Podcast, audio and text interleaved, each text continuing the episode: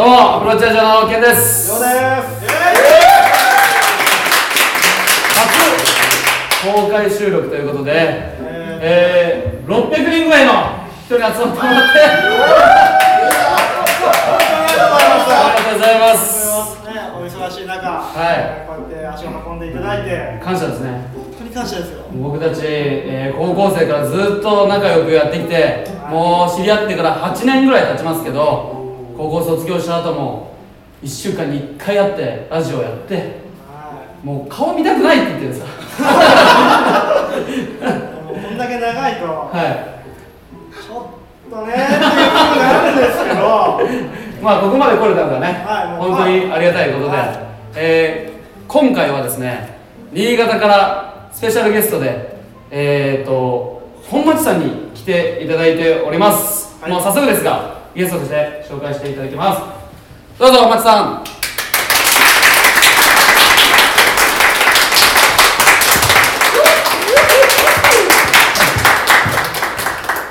はじめまして、えー新潟から本町でございます。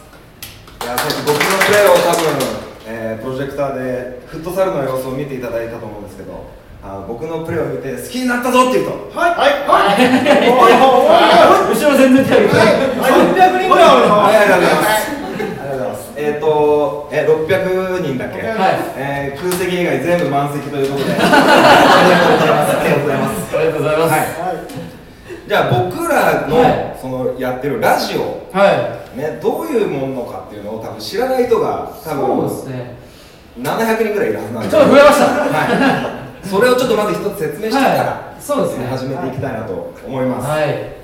えっとまあラジオとは言ってもですね、うん。あの皆さんがご存知のラジオっていうのは、えーテレビ欄と同じように、えー新聞にラテ欄がございます。それをタイムテーブルと呼んでおります。ラジオでは、えーそれが決まって決まった時間に決まった番組が、えーラジオから流れてくるという形でございます。で我々がやってるインターネットラジオの中でも、ストと呼ばれるもので、えー活動しておるわけなんですけども、それはどういうことかっていうとですね、えー皆さんが番組を選んで自分でこう選んだ番組をいつでも聞けるいつでも聞き直せるという、えーそういう仕組みになっております。で、えーなんて言ったらいいんだろうね。フィードというなんか詳しいなんかよくわからないごちゃごちゃごちゃっとしたのがあるんでそれをパンと登録してもらうと、えー定期的に我々もそうですけど 定期的に配信されるとそこに自分のスマートフォンにスッと入ってくるというような感じになっております。まああ詳しくはあのケンさんなり、えー、りょうさんなりに聞いていただければ、えー、スッとわかると思います、はい。えー iPhone をお持ちの方だともう iPhone のアプリの中に、うん。Podcast というアプリがございますし、Android の方はお調べください ということでまあそうですね、Google ポッドキャストっていうまた専用のアプリがありますので、まあ、それ取ってもらって、はい、聞いてください。えーそれではね、えー、マイトークはちょっと以上にして、フリートークでちょっといろいろ喋っていきたいと思いますので、はいよろしくお願いします。えー本日も最後までお聞きください。どうぞ。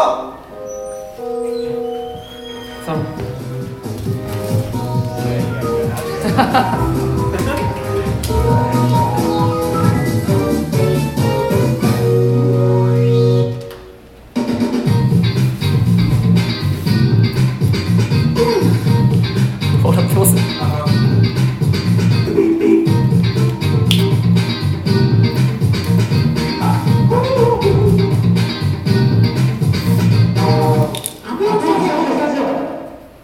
あそれでは、えーフリートークますけども、本町さん新潟から来られてサッカーのコーチされてるって聞いたんですけど、はいはい。仕事何をやられてるんですかね？仕事はジャイアンツの4番です。え絶対嘘やん。めちゃめちゃ嘘つくやん。めちゃめちゃかましてくるモテたいんで。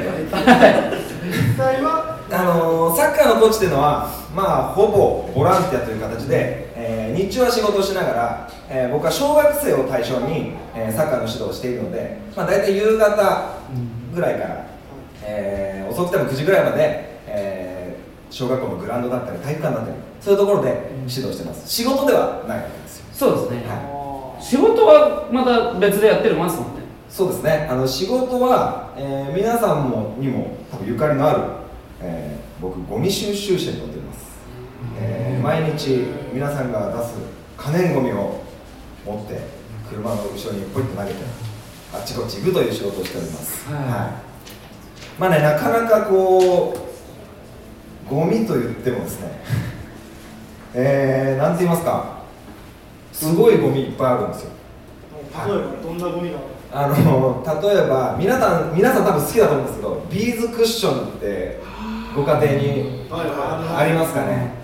あれがちょっと我々業界では爆弾って呼んでますあのゴミ収集車これをパッカー車と呼ぶんですけどあのどんどんこう回転式とかいろいろあるんですけどそのさなかその爆弾が割れちゃうと異常なことになります。ダメなんですか？あの死者もこみたいな死者も死者もはまえあってなるんですか？この死者もこの死者も。そういうことですね。すごいんですよ1週間前のビーズクッションが出てくるんです掃除して。るはそういうね、えーゴミがいっぱいあったり、はい。まああとは、まあ、生ゴミはね夏場はとても臭いですね。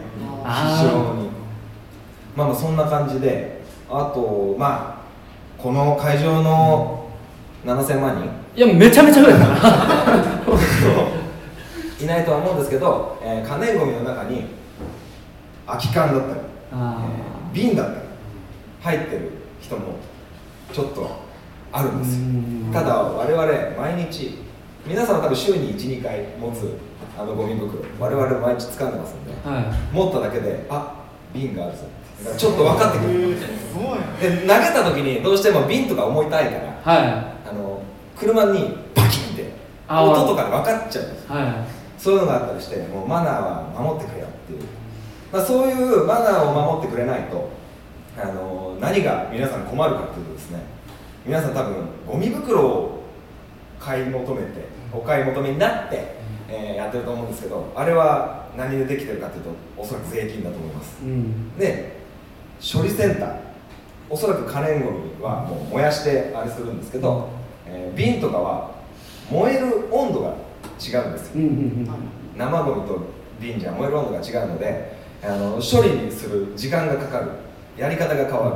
もう熱量が増えないと瓶は燃やせないので、えー処理場がその燃やす場所が非常にストレスになって時間をあかけあよりお金かかるってよりゴミ袋のお金が上がっていく。あそのために皆さんちゃんとマナーを守ってはい。ゴミを捨ててくださいねと。そういう感じで、えー願いながらやってます。すごい話だな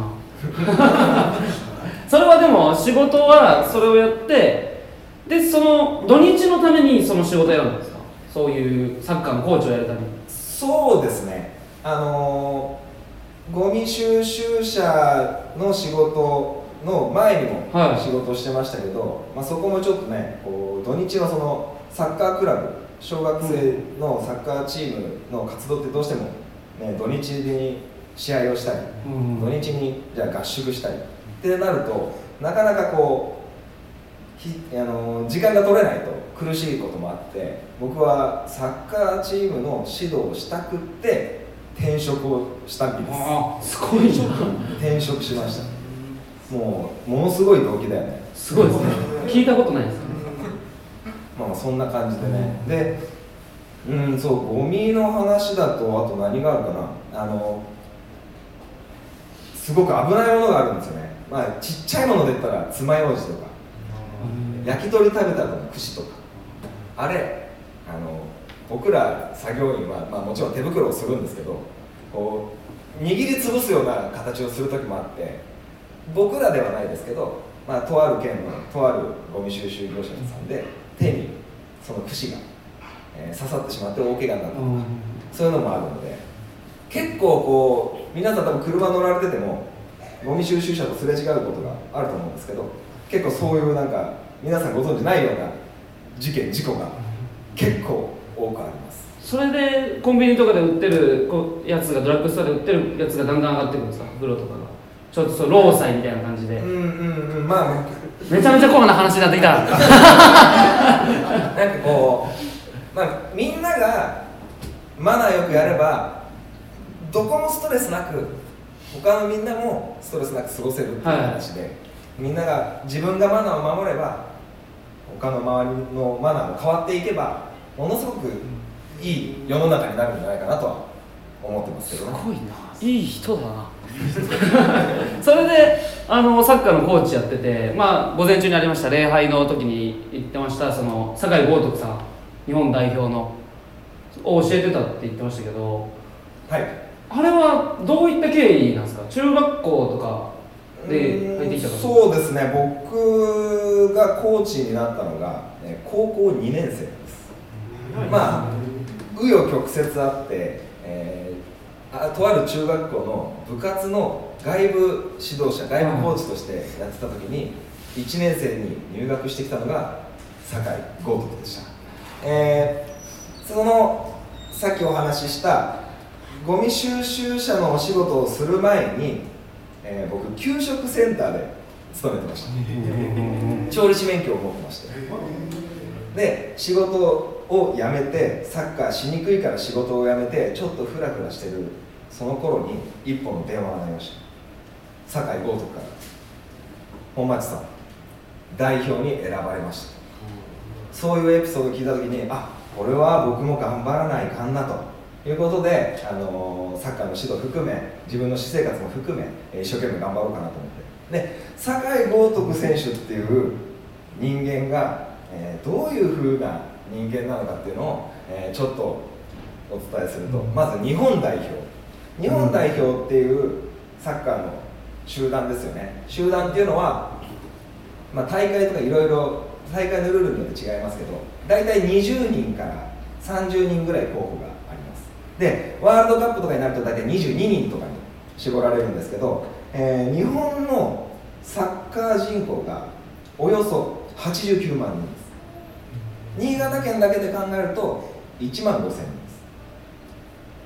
要は89万人の中から22人の中に酒井豪徳が選ばれたんですよ。はい。まあブラジルはね1000万人いるんですけどね酒井人口 で、えー彼が中学3年生の頃ですね、えー彼はサッカー上手でした。で、えー上手で新潟県の、えー選抜チームに加入してましたね、で新潟県の選抜チームりょうさんなんかトレセンとかよく。選ばれてました？本町さん違います。僕がトレセンです。ん？僕が選抜です。岐阜県の選抜です。岐阜県選抜？はい。言ってました。あ、MC 亮が選抜でした。並走してくるな。まあの地区トレセンとかっていうあの、うん。日本代表への大きい三角形のピラミッドがあるんですけどその新潟県の選抜に酒井豪徳が所属している時に新潟県は、えーアルビレックス新潟というプロサッカークラブがあります。そのアルビレックス新潟の、えーアンダー15同じ中学生年代との練習試合を新潟県選抜とアルビレックスが試合を練習試合をしてたんですね。でその試合が終わって、えーその後はアンダー18高校生年代のアルビレックスの人たちが練習をするわけですよ。同じ会場で。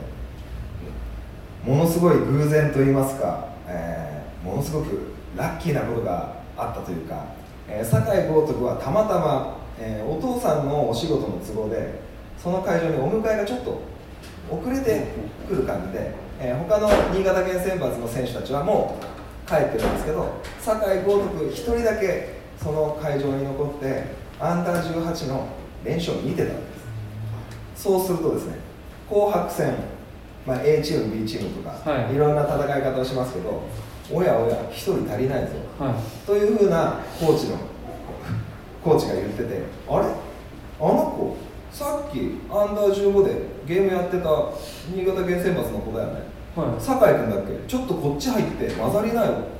そんな感じでゼッケンをつけてプレーした時にあの子いいんじゃないアルビレックスに。いやアンダー18に。来てくれないか。そういうスカウトがあったんです。まあ、偶然が呼んだのか、えー運命かもしれない。で僕がその時にその話を聞いた時に思ったのは酒井豪徳っていう子はですねもちろん優秀なサッカー選手であるんですけどサッカー選手である前にものすごく優秀な人間だったんですね。っていうのもその僕が中学生時代の彼としの指導をしてた時にものすごく人懐っこくて年上の僕にはもちろんそうだけそうだけどあの年下だったりいろんな部活野球部だったりバスケ部だったりいろんな人にすごくいい顔をするというかナチュラルにいい子なんです。よ人の話を聞く時は目を見て話すし返事はとてもいい。挨拶なんてもう文句なし。そういった選手がそういう運みたいなものを掴み取るんじゃないかなと思って。でその酒井豪徳選手から電話があって日本代表に選ばれたっていう一報をもらった時に僕もまだ今でも指導してますけどサッカーのコーチをしてて今小学生年代にああいうサッカー選手を目指すんじゃなくてああいう人間を目指して育ってほしいなっていうのが僕の中のすごい気持ちなのでサッカーなんか下手くそだっても素晴らしい人間であればものすごく応援される選手になるんじゃないかなと思って今そういうふうに子供たちに接してますね。でサッカーだけじゃなくてサッカーを教えつつもう人間性の部分を育てていくみたいな、うんそうですね大事っすよね。俺たちも言われたもんね。うん。靴揃えろよとかさ。カバンのねこの揃え方でグラウンドに向かってみんなで列になって「ありがとうございました」って言って俺最初「なんでグラウンドでありがとうございました」って言うのかな そういうことですよね。はなんかごく普通のごく普通の当たり前のことをちゃんと当たり前にできるってこんなに輝かしく人を素晴らしく見せるんだな誰もいないお家で一人で晩ご飯食べる時も彼はきっと手を合わせていただきますと言ってたんじゃないかなと思います、まあ、そういうふうに感じれるぐらい人間ができてるんですね。僕も今言ったことは全部やってるんですけどないんです それはそうですね、あのー、昨日一緒にフットサルししたんですけど、えー、とそもそもの基礎のスキルが足りない。サッカーの技術のレベルおかしいな。そういう教育のテクニックみたいなのあるんですか？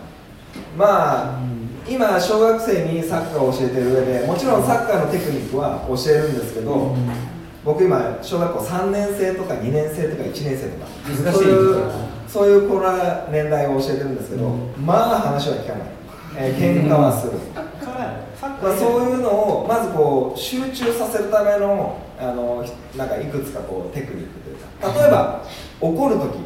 怒る時には怒らないんですよ基本的には、ね、一生懸命好きなサッカーやってますからね。であのサッカーはそもそもミスをするスポーツなのうで、ん。言われますね。ミスを怒ってたらもうキリがなくなっちゃう。ん。です、うん怒る時は怒らないんですけど子供を子供を座らせて僕が立ってこれこれこうだよ。っていう話をするとこの目線の高さで怒ってない。です怒られてもないんですけど子供はこうコーチを見上げてるとコーチを見上げてるっていうだけでものすごく威圧感を感じるというかそういう感じ。すごい恐怖みたいなの。まあまあ恐怖というか自分のしてしまったことが反省すべきこ反省しなきゃいけないみたいな雰囲気見見え方になってしまう。はそういう感じ。あとは、えっと、子供ってあの動くものが好きなんですよ、うん。まあ、動物みたいなこと言っちゃいますけど。なんかそういう時に子供たちを集めて話する時に、えー僕の背中僕の前に子供たちを集めて僕の背中の先に動くものが何もないように集合をいわざとさせます。あ例えば体育館だったら体育館のど真ん中ではい。集合するんじゃなくって、端っこの方体育館の一番90度にあはい。る角に、角を背中に僕がしてあはい。集めて子供たちの視界に僕以外動くものがないように僕だけが動けるように、まあ、気が散っちゃいますもんね。うん。きそう気が散っちゃうから気が気が散るのはもう当たり前なんだけど、はもう意図的に気が散るものを排除する。同じようにグラウンドでやった時には日差しがあります。は僕僕がいて選手がいて選手の後ろに太陽があるように集合させます、僕は眩しくたって子供たちが僕に注目してくれれば、ちゃんとミーティングは行えるので、いろいろそういうテクニックを使ったりと場所までしっかり考えて。か場所とか太陽とか風の向きとかも。行く高校間違えましたね。本町さんから教わりたかったな。ちょうど学校の話になっちゃうまあねその酒井豪徳という選手はですね、あのすごくそうやって人がよくってそんな僕中学1彼が中学1年生のたった1年間しか指導してないんですよね。してないのにもかかわらず代表になった時に一報連絡くれるんですよ。はそういうのって疎遠になってるからなおさらしにくいと思いますし、なかなかそういうのって当たり前のようでみんなお世話になった人に感謝を伝えるとか自分の結果とかをうん。こう伝えるっていうのは当たり前のようで結構疎遠になってやりにくいこともちゃんとやれちゃう。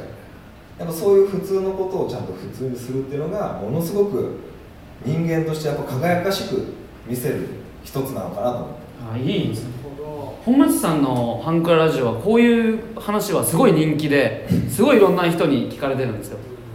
教育者の目線でっていう。ありがとうございます なんか俺が喋るとぎこちないどういうことかな。まあまああの話し出すとキリがなくなってしまうんで、えーちょうど終例のチャイムも鳴りましたので、はい。えーこの辺でそうですね。えー締めてまあこういう話をしてますよということで。はい。はい。いきたいなと思います、はい、それではじゃあエンディングの方にありたいと思います。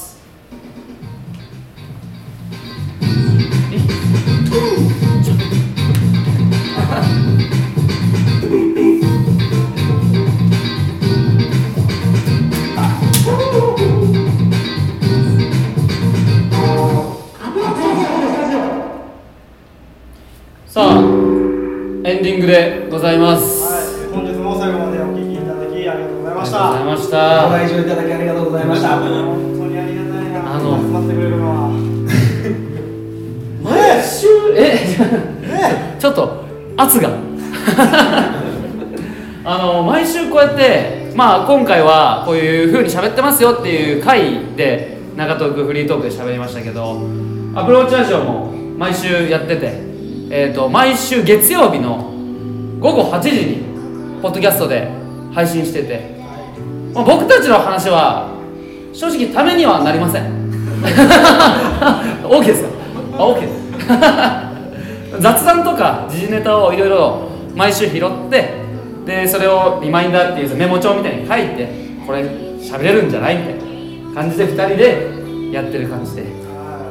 で本町さんは新潟で「ハンクララジオ」というものをやっていてこれが水曜日の夜10時に配信なんですよね。これが本町さんの新潟でやってるラジオなんですけど一人で最初2人だったんですけど一人でずっと喋ってるんですけど今日みたいなそういう教育者の目線での話は本当に勉強になって僕もすごい感心しながら聞いてるんですけど他の県の日本全国の方が、まあ、今日来れてない方々ですねが本町さんにお便りを送ったり今日も実はお便り来てるんですよ。あのおめでとうございますとか。行きたかったんですけどちょっと岐阜岐阜みたいな。そういうのがあったんで、まあ、ちょっとそれは、まあ、今度またこういう機会があればと思って。いいですか？はどうですか今日？い。いやもう口の中カラカラだね。喉はもう水あるけどちょっと意味ないから。な。カラカラっていうほど中トーク喋ってない。ずっと声が出ないもん。浜内さんどうでした？もう岐阜まだわざわざカニまで。そうですね。昨日5時間半かけて車で来て。はい。あのーは岐阜,、えー岐阜について、はい。えー、りょうさんと健さんに会って、えー新潟に来てくれた時に、はい。あのーいやちょうどいい田舎っぽさですね新潟も田舎ですねと。落ち着きますねっていう。りょうさんが言ってくれたのを思い出して僕も蟹市についてあ建築物と緑の色がちょうどいいな。新潟っぽいな。まああの本当に岐阜の方はニコニコしててすごく、えー素敵な街だなと思います、はい。で、えーオープニングでもはい言った通り、えーポッドキャストっていう、えーラジオの配信の仕方をしてて、あの気になられた方は、えーアプローチラジオと、えーはい。検索してみたり僕はハンクララジオ、えーひらがなでハンクラカタカナでラジオと検索していただければ、えーどうかしら引っかかるんじゃないかなとそうですね。思っております。よろしくお願いします、はい。お願いしますあのこれ急遽決まったんですけど公開収録。昨日朝りょうさんに電話したんですよ。何やっとるかなと思って。でトークの練習しとるかなと思ってまああえて時間を与えてたんですけど「おい何やっとんのりょうさん」って言ったら「今ゲーセンにおるんやって 」なんでゲーセンにおるの?」みたいな。ゲーセンに行きながらちょっとこう考えたんですけどね。ちょっとコインゲームにハマっちゃいまして。すごい楽しかったまあ皆さんもコインゲームちょっとやってみてください。ままあ、それに伴って僕が、えー新潟でハンクララジオというのをやってて、えーここに岐阜に来るというのをツイッターとか SNS で公開してたらですね。ピックボーイさんという同じリスナー仲間の、えー有志が駆けつけてくださいまありがとうございます本当にはい小井さん。わざわざ東京から。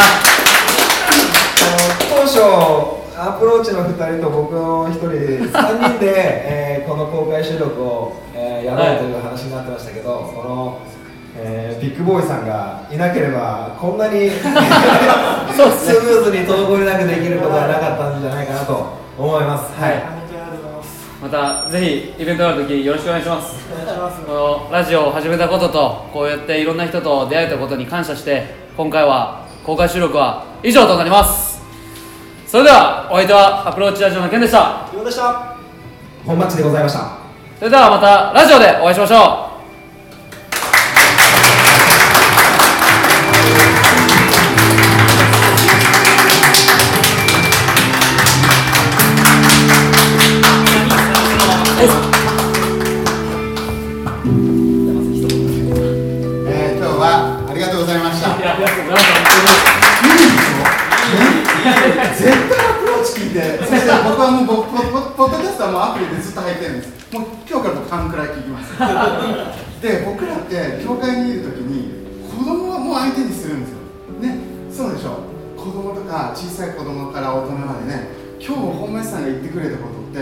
めちゃめちゃ大事なことでねああもう一個一個ああ本当やって思って僕これから子供たち話す時、はい。角に立ちます。僕話してる子供の目がずっと泳いでるのは後ろのせいやったんや。あそういうことですね。うん、みんな聞いてねえなと思ってずっと 勉強になりましたいけど。や本当ラジオは学びがある。はい。まあめちゃめちゃ学びました、はい。アプローチの2人が自分で僕らのものは勉強にならないって言ったけど僕全然いつも新鮮で彼らのアンテナがめちゃめちゃいろんな方向向いてて今知りたいなとかこういうキーワードだけ残ってるのにってことをちゃんと拾って小気味いいテンポで でケンジケンケンさんがバーッとことりょうさんが「うん」流していく感じがすごく心地いいんですよだからもう本当ね実はもう本当ファンですでできて僕がねあのいろいろこう感想とかおはがきを送ってもなんかあざといかなと思ってちょっと控えてるんですけど多分みんな聞いたらどんどん送りたくなると思います。ぜひそういうふうにこうコミュニケーション送受信してほしいなと。ただ聞くだけじゃなくて反応を返してほしいなとですね。本当にみんなにも発信する力を彼らから学べるかなと思います僕も学んでます。もう本当しかももうすごいですねすごいですねもうこの会場の雰囲気作りから。もうビッグボーイさんさすがですね。すごいさんすごいですね。こういう感じであ仕事にみたいになりませんか？すごいじゃないですかこのこのオーラというかもう安心感そうですね。いや本当に勉強になりました。ありがとうございました本当に今日ね教会でね収録してほしいと僕の立っての願いやったんですよ。だからまたこういう機会作ってもいいですか？あもう全然お願いします。ぜひ頑張りますまたあの5時間半かけてまたいつか来てもらえ何まで来てもらっめっちゃ嬉しいですけどということでこの3人またビッグボーイさんに拍手を送りたいと思います今日はありがとうございました本当に今日お世話になりましたいいものを見させて聞かせてもらいましたありがとうございますありがとうございます